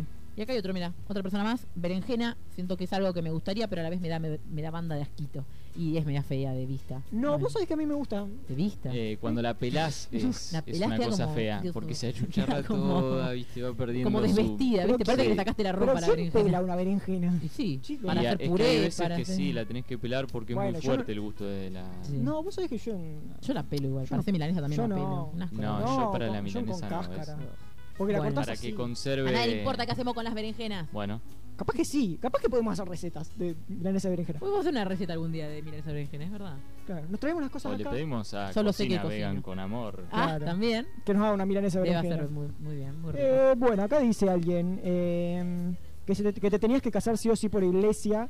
eh, o si no, tipo, como te- Sí, acá también dice bautizar. Bueno, la misma persona dice bautizar eh, a los bebés, ni bien nacen por el pecado original. Es verdad, todas esas tra- esos Como si no, si no lo hacías era como, oh, mira, Sí, no, sí. no, Sí, sí. drogadicto. y sí, todos son drogadictos para el, de verdad. Para el, para, para los el años Decirle 80, tipo, no ¿quién no era drogas. drogadicto para, para ese entonces? Y sí. Bueno, sigamos. Eh, bueno, ver eh, los travestis como extraños ciudadanos hace 35 años atrás. ¿Ves? Acá te digo, todo era extraño para la gente. desterrado. Igual si hace 35 años atrás Sí, era sí. como que. no- no- digamos, no eras la excepción. Bueno, eso me, me ha pasado de más chico, sí. En mi barrio vivían personas trans, cerca, no sé dónde, pero me cruzaba siempre y era como, "Uh, qué raro esa Sí, persona. y bueno, pues son prejuicios ridícula". culturales. Pero Claro. después Eh. comprendes muchas cosas. Sí, sí. Acá dice mirar a alguien con gorro y cambiar, cambiarme de vereda. Bueno, repetido ese. ¿Quién más? Eh, que los nenes eh, con el celeste, con el celeste y las nenas con el rosa. No se puede jugar con los juguetes del sexo opuesto. Uf. Que las Tipo, madrastras o sea, son malas. Ey, este es buenísimo, que las Eh, madrastras son malas. Igual tipo creo que Y esta ese persona es un prejuicio, pero de, también de es, peli. es de la peli praxis porque también siempre es como medio incómodo, ¿viste? Pero es algo que tenemos reinfundado, o sea, desde, no sé, Cenicienta, Sí. que andamos con la madrastra Mara. Y O sea, todas las mala, madrastras son como malas. mala, como cruel. No, claro, y- como mala, malvada, no. Es, Claro, Por eso, pero tenemos esa idea en la O sea, a ver, eh, Sí, un es- prejuicio, es un prejuicio. Sí, es un prejuicio. Eh, ¿Qué dice? Cuando era chiquita no comía nada verde, lechuga, zapallito, etcétera, porque decía que estaba podrido. Mm. Igual hoy con 19 años sigo en esa. Hace una semana probé el zapallito y me gustó un poquito. Pero, por ejemplo, no como coliflor o, o brócoli porque no me gusta, no los probé. Eso es verdad. El brócoli a mí también me da cosa. Porque nunca los probé, pero viste como mi prejuicio. Y acá sí, alguien más. además Se lo un retiene. olor feo cuando los cocinas. Sí, un olor a- Acá dice, me considero que no Eso. soy prejuiciosa, más bien muy boluda, y le doy la posibilidad de dejarse conocer. Soy más bien de tener sentido de la energía. ¿Me caes bien o no me caes nunca? O sea, claro. Sí. O sea, ella habla de alguien, de una persona, con, o sea, prejuiciosa con las personas, dice. Claro. Está bien. Pero sí, bueno. sí. Igual ojo, porque a veces todos todos nos prejuicios. consideramos no prejuiciosos y después es nos damos que cuenta pasa. que tenemos Para mí- prejuicios a mí, además internalizados. el prejuicio no lo decís. Tipo, o no, ponele, si vos tenés No, un no, prejuicio pero- sobre algo y después lo- cuando te enterás de que tenés ese prejuicio Claro. sobre algo, lo intentás cambiar. Yo creo que todos somos pero si una persona no, se, nos damos no se pre- no sabe, o sea, no, sa- no hace el autoanálisis de a ver si está siendo prejuiciosa con otra persona, me parece que es más propenso a tener prejuicios. Es que Y sí, generalmente igual, Eso sí. o sea, Hay los que replantearnos nuestros no hábitos están siempre del todo bien, pero son un mecanismo de defensa también. Es que claro, es algo de Es de de prevenirte la a lo que te de puede todo. llegar a suceder en tal Se volvió situación. re filosófico. ¿Y el tuyo, Nico, cuál es? Que al final no nos dijimos. Eh, yo, eh, tipo, a ver, eh, ya te digo, para mí va también mucho por la crianza. Quizás eh, adopté prejuicios eh, bastante radicales. Bueno, pero alguno en particular. Eh, no sé, qué sé yo, si veía a una persona con gorra también, como decía una Mm. persona ahí, tipo, mm, como que me daba como cosa, o poner, me, me ponía en alerta, por decir así, ¿entendés? Yo tengo una mucho más banal. Eh, las películas argentinas. Eh, Viste que es como que, la- que son malísimas. Ah, todas las películas argentinas son Totalmente, re ese es un prejuicio que yo tenía. Bueno, yo también, yo me hago cargo. Eh, O con y las después empezás a ver y son buenísimas. Bueno, yo lo del, en particular, como la industria nacional siempre está desprestigiada en el, en el ámbito que sea, las películas son una de las más golpeadas. Siempre es como, eh, eso, son toda una mierda. Ni la viste, ¿qué sabés? Tipo, aparte tenemos buenas películas. Pero además, si vos Muy te pones a fijar en la cantidad de basura que Pasa que, saca claro, al producir menos, obviamente sí, si producís yo el otro un día vi una muy buena son película malas, argentina, Rojo. No sé si la vieron, está en Netflix, me gustó. No sé, yo. mm, A mí, yo me. ah, por ejemplo, lo que hacía el Inca, esto de, de poner la cancha. Por ejemplo, la cancha Cabuco vieron que estaba a 30 pesos la entrada para ver películas argentinas. Es un golazo, Sí. yo me las veía todas, todas, todo, cada 15 días estaba ahí. Sí, aparte, tipo, cuando venían, tipo, películas que eran estreno, Aguante que venían, tipo, tiempo después, nosotros no íbamos a, a ver el estreno. Claro, yo la veía como dos meses después, pero a 30 pesos. O a Pero 15. No, pero no solo eso, sino que tenían un sonido y una y una imagen de la puta madre. Sí, buenísimo. O sea, Sí, y lo que me porque el teatro, el teatro italiano tiene una, una acústica impresionante, o sea, Sí. es un lugar hermoso. Lo que me agrada del cine argentino, igual la que ponen en el 3D. uruguayo, el brasilero no, pero bueno, chileno, etcétera, es que como somos todos hispanohablantes, latinos, hay como mucha pluralidad en esas películas, actuaciones de muchas personas de distintas culturas y países y distintos acentos. Eso es algo que, no estoy sucede, no sé, en películas en- yanquis que son todos yanquis. y- ¿Viste esas series tipo, no sé, Violeta? Ponían un montón Sí, de... había Muchos españoles. Parece que estamos en los 30 o lo está viniendo la, la inmigración. No, pero no ¿Te en el mal sentido. La, la Disney y eso, lo que hace es, eh, por ejemplo, hace poco, bueno, no, ni siquiera Disney. O sea, bueno, también el 13 está medio ahí en esa.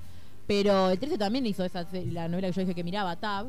Ah, eh, también había un montón de españoles. Argentina, tierra de amor y Muchos venganza. españoles. Bien que, bueno, tenía que ver igual- con la trama, pero sí. en otra época capaz que te ponían un argentino. No, yo, pues, tío. Eh, oye. Ahí trajeron españoles de verdad. Por suerte. Eh, pero bueno, a mí el cine argentino lo quiero reivindicar, un gran prejuicio y me gusta, me gusta ahora.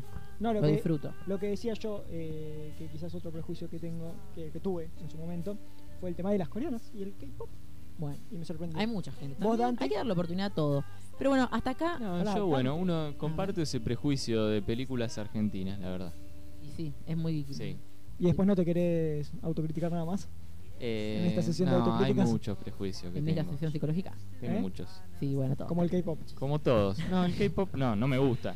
¿Por qué no te gusta? Porque son Porque- coreanas. Decí la porque he verdad. escuchado BTS y no me gusta. Claro, a mí tampoco me gusta mucho. No, a mí, a mí no me gusta tampoco. Me hago cargo, no es un no es todo prejuicio, son gustos, no importa. No, no, yo estoy hablando de que porque no le gusta BTS, no significa que no te puede gustar el K-pop en Tampoco me gusta Cacho Castaña, boludo. ¿Y qué quiere que le haga? Pero no, ah, bueno, bueno. Si lo pruebas y no te gustó, no es un prejuicio.